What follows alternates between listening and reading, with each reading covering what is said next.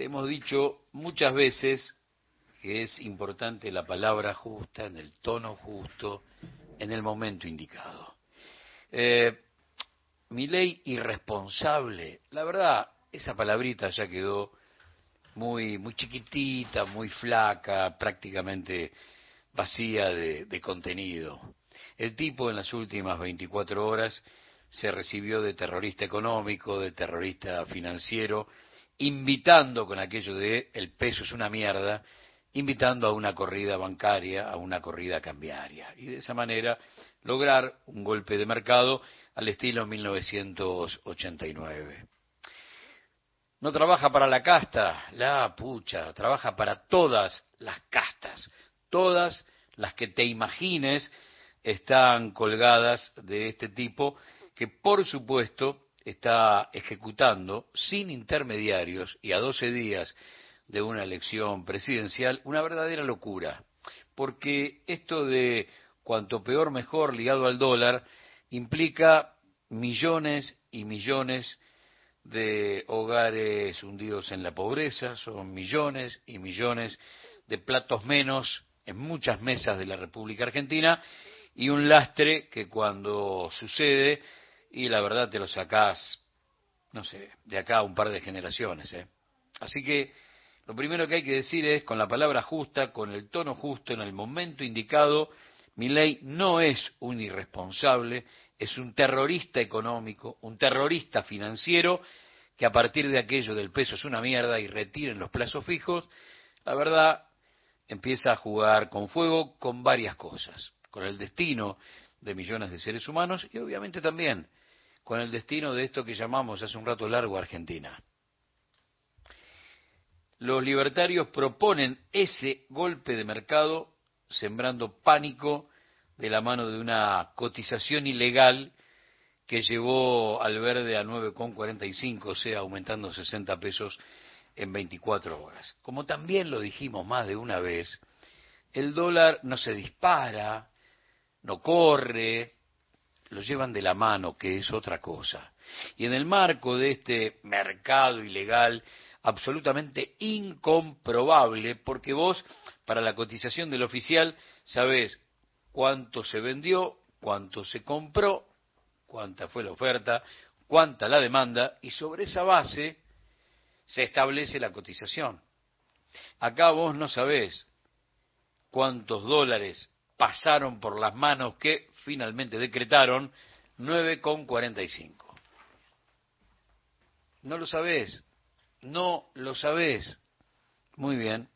Son tres numeritos timbiados en una mesa donde se ejerce desde lo económico una especie de tala de la base de sustentabilidad política de este gobierno o, como te decía antes, del primer golpe blando en el regreso de la democracia en 1989. 9,45, 9,45, 9,45, cifra timbiada por, no sé, yo digo 4, 5, por ahí son hasta menos. Pero que encima, dentro de esa locura, esté la cueva de la familia Marra, es la verdad que ya es demasiado. Es demasiado. Me acordé mucho ayer de Noemi Klein, que siempre nos da una mano, esa enorme periodista canadiense que algún día habló de la teoría del shock, o sea, generar tierra arrasada para después mostrarse justamente el mismo tipo que generó el terremoto como el remedio. Y de esa manera se aplican las teorías más ortodoxas, más monetaristas, las de ajuste, las de achique, las de deuda externa, las más terribles, porque el tipo primero generó una enfermedad que pintaba terminal. Decía Klein más o menos que eh, el auge del capitalismo del desastre se basa en eso para después reinar. Y hubo un tipo adorado por mi ley, siempre te recuerdo que uno de los cuatro perros clonados se llama Milton, y es por Milton Friedman, que fue el tipo que sobre la base de la tierra arrasada, golpe de Estado del 11 de septiembre de 1973, encontró un lugar donde aplicar la teoría que él había abonado en la Universidad de Chicago. Y era Bueno, ahora que nadie tiene ningún derecho, puedo venir, terminar con la industria nacional, terminar con la soberanía del Estado país y convertirlo en una gigantesca factoría. Esa tierra arrasada, lo hemos contado muchas veces y, y, lo vamos a volver a contar por ahí hasta que vos te lo acuerdes de memoria, sobre todo un nombre. Se instaló en la Argentina un ratito. El movimiento obrero salió a la calle y terminó con la locura del Rodrigazo en pocas semanas. Pero el Rodrigazo a mediados de 1975 fue eso, fue la teoría del shock, destrozar el estado de bienestar al uso nuestro que había costado tanto edificar y que pese a todas las interrupciones constitucionales del 55 en adelante, la Argentina había sostenido casi hasta por inercia. Se la bancaba sola, ¿eh? Hay que tener en cuenta que en ese momento la Argentina tenía 2% de desocupación, por las dudas te lo repito, 2% de desocupación, una deuda externa de 6.000 a 7.000 millones de dólares, el aparato productivo, industria nacional, altivo y de pie con trabajo a tres turnos, tres turnos, y el 80% de lo que se hacía era para consumo interno. Casi el 90% de los asalariados en blanco y y con sueños, con proyecto de país, con un PBI 49, 48% para los laburantes. Había que dinamitar esa historia y por eso aparece el Rodrigazo con una devaluación del 180% y un aumento de tarifas del 300%. Esa fue la teoría del shock, de la que después habló tanto Naomi Klein, que utilizó la última dictadura ya metiendo su huevo de la serpiente en el gobierno constitucional. Y siempre uno cuenta cómo pasó esto, porque hay que agendar un nombre.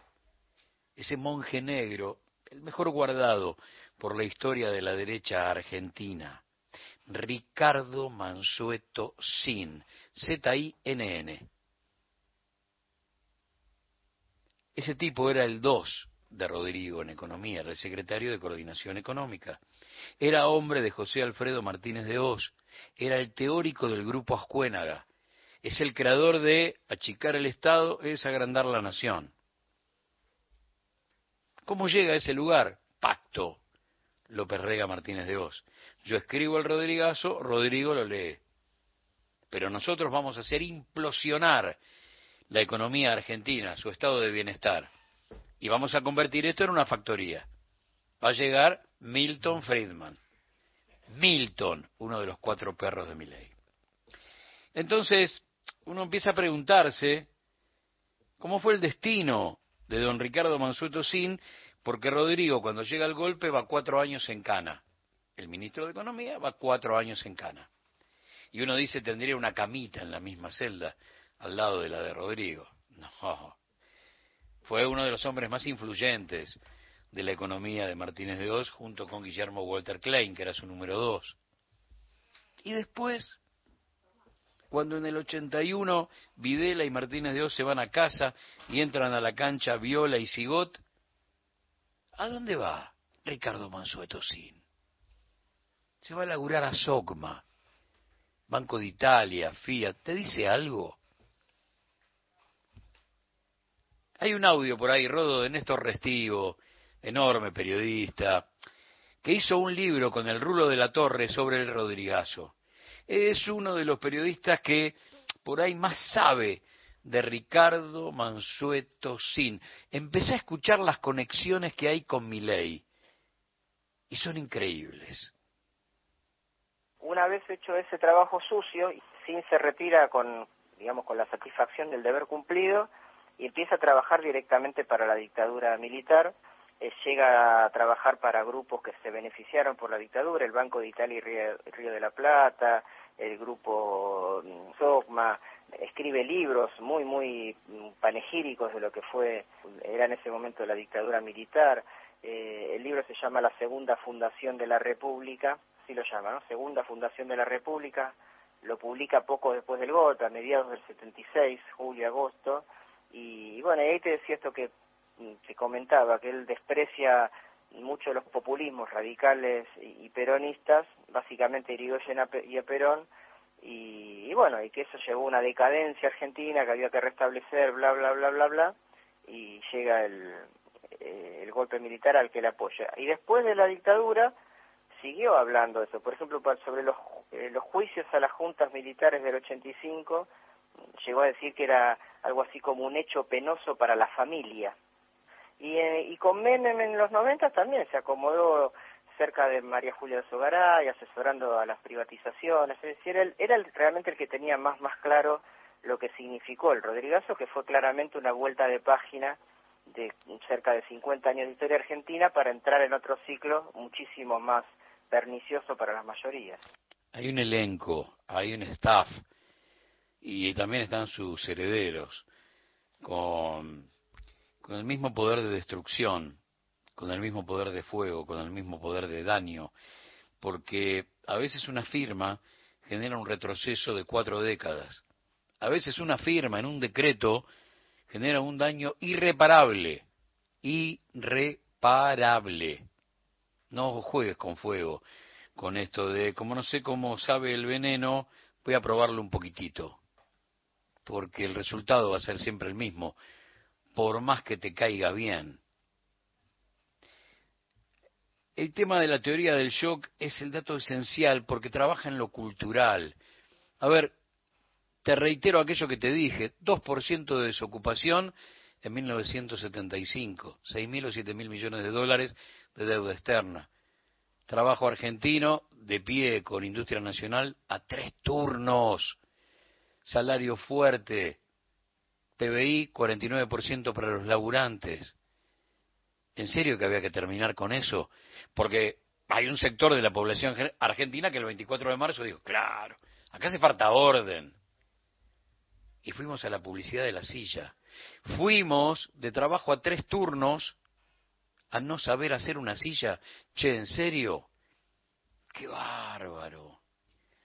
Entonces ahí hay un laburo que desde lo cultural te va entregando en pequeñas dosis algo que, que te empantana, que te hace creer lo peor de la tierra, y llegamos a coquetear hasta con perder la soberanía monetaria, y que algunos laburantes hoy, las camadas más jóvenes, sientan que en el dólar está el futuro. Bueno, teoría del shock. El menemismo se come dos ministros de Economía antes de Herman González y ninguno puede frenar la hiperinflación de tres dígitos con la que había terminado Alfonsín, producto del golpe de mercado.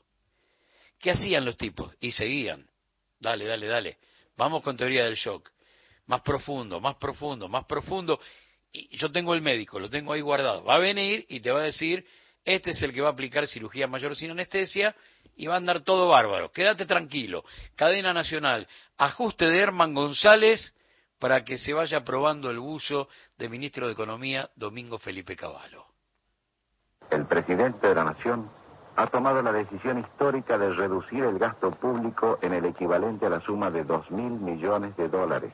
Con ese propósito se ha dictado un decreto por el cual se afectan, en primer lugar, los recursos de las empresas públicas y se suspende por 60 días el pago a contratistas de obras públicas y el reconocimiento de mayores costos. Se suspenden los reembolsos a las exportaciones. Se prorroga la suspensión de los subsidios originados en las leyes de promoción industrial. Con el mismo propósito se prorroga la vigencia de las normas que limitan las compras de la Administración Central y se establece la supresión de todas las secretarías de Estado dependientes de los ministerios, que en la actualidad suman 56 se hace obligatoria la jubilación de todo el personal de la administración pública que está en condiciones de obtenerla. Se pasa a disponibilidad con cese inmediato en la prestación de servicios a todo el personal al cual le falten dos años o menos para su jubilación ordinaria, pagándoles el salario hasta que reciban la jubilación. Estas y otras medidas tales como el congelamiento de vacantes, promociones y supresión de horas extras aseguran la reducción del 25% en el gasto burocrático del Estado. Algo así como desmantelar lo que quede del estado de bienestar para después contarte que primero hay que saber sufrir. Y el sufrimiento será eterno. Los tipos plantean un sufrimiento eterno y el capital, bueno, obviamente es el que se va a quedar con a revuelto ganancia de pescadores, siempre. Y además porque ellos, a ellos no los roza la crisis. El problema son millones de seres humanos que creyeron en ellos casi religiosamente y que después andan penando por aquellos que putearon en campaña electoral. Che, no estaba tan mal, ¿eh? Pero ya es tarde, muy tarde. Ahora, para que vean cómo es este juego, y sobre todo con el tema Israel jamás en el medio, y algunos que están diciendo que prácticamente esa tiene que ser nuestra guerra, alinearnos con Estados Unidos y con Israel de manera ciega, hay un recuerdo, que es 1990 y la guerra del Golfo. Fue la última guerra de la República Argentina, no fue Malvinas. 452 hombres en dos naves de la Armada, como buques buscaminas, o sea, carne de cañón.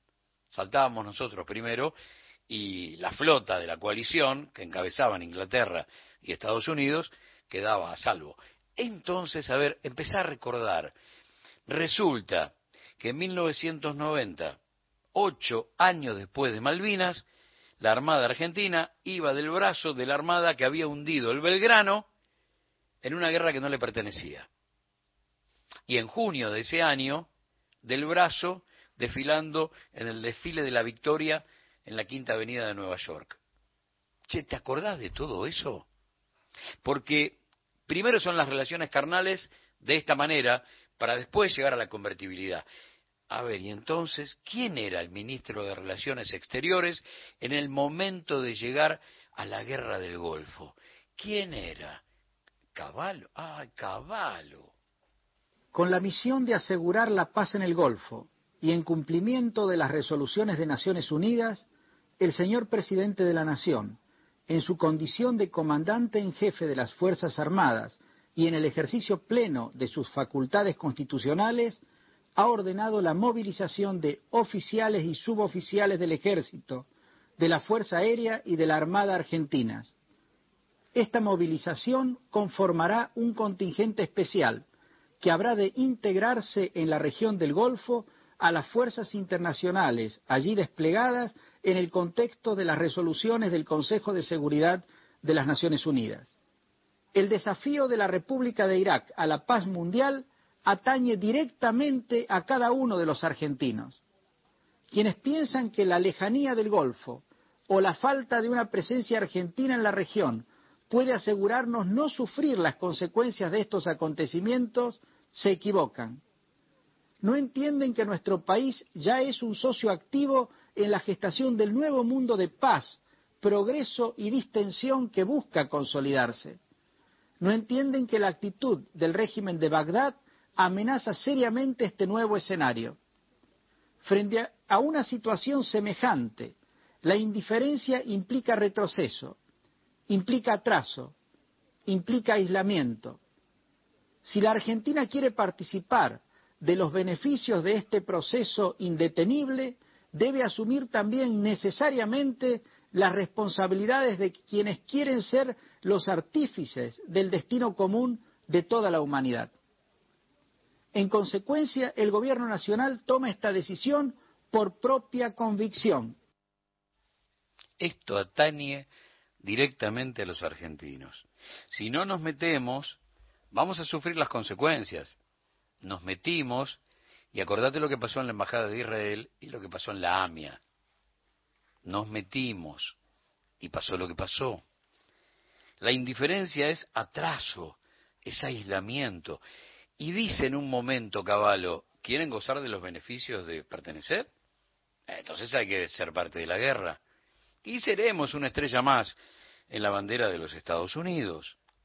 El mismo ministro que afianzó las relaciones carnales siendo el canciller, pucha, mirá vos, después que fue ministro de Economía, logró los dólares vía Fondo Monetario Internacional, Banco Mundial, banca privada y convertibilidad.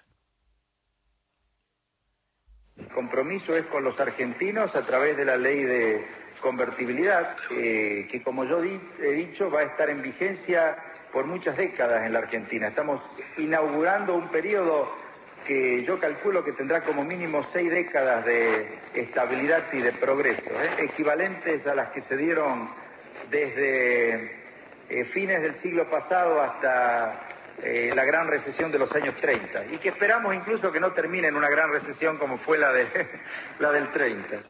No, el gurú se equivocó, claro, no duró seis décadas y terminó con una crisis peor que la del 30 para nosotros, sobre todo por 39 cadáveres. Pero después, 24% de desocupación, 53% de argentinos debajo de la línea de pobreza, 180 mil millones de dólares de deuda externa, el 90% sostenido eh, en función de lograr que la convertibilidad esté vivita y coleando, porque toda la deuda asumida por el menemismo para poder contar con esos dólares más blindaje y mega canje fueron lo mismo, lo mismo. No te olvides. Nuestro laburo es que es que recuerdes. Yo sé que y uno tiene en esto alguna experiencia, algunos audios. Supongo que el de Caballo eh, como ministro de Relaciones Exteriores enviándonos a la guerra y el de Herman deben haber sido los que te hicieron saltar de la silla a esta altura del día, pero es necesario para que veas que el mecanismo fue siempre el mismo. Cambian los actores, pero la teoría del shock de Noemi Klein está viva. El diagnóstico que hizo la canadiense es perfecto. El tipo viene, te pega un tiro, vos estás tirado ahí en la, en la vereda y él se siente en el cordón y empieza a putear porque no viene la ambulancia. Eso es lo que hacen. Y vos tenés que verlo, porque en el medio estás vos, tus hijos y tus nietos. No por otra cosa, ¿eh? Ayer regresó el, el sueño loco de la dolarización, que es el sueño de terminar con la Argentina. Y volvió de la manera más cruel a la campaña. Volvió con este golpe de mercado que intenta Milei y compañía, sin intermediarios, a cara descubierta, diciéndote que cuanto peor mejor. Y que vas a sufrir, eh, pero bueno, qué sé yo, después vemos. Y aparece la familia Marra con su cueva y 10 puntos para la coyuntura. Y habla de una hiper de 45 a 60 días para que todo estalle definitivamente. Es un paper, yo creo que están locos. Porque estas cosas se hacían, eh, vamos a hacer así, vamos a tirar una, ¿no? En voz baja, en secreto. No, no, no, hacen papers contando que lo mejor es una hiper de 45 a 60 días para terminar de matar lo que quede herido de esta historia. La verdad es muy loco el asunto porque uno tiene que hablar con la palabra justa, el tono justo y en el momento indicado. Mi ley no es un irresponsable, es un terrorista económico, un terrorista financiero que, insisto, viene por vos y varias generaciones. Y lo del peso es una mierda, es lo más parecido a la Argentina. Es una mierda. No lo permitas. Pase lo que pase, siempre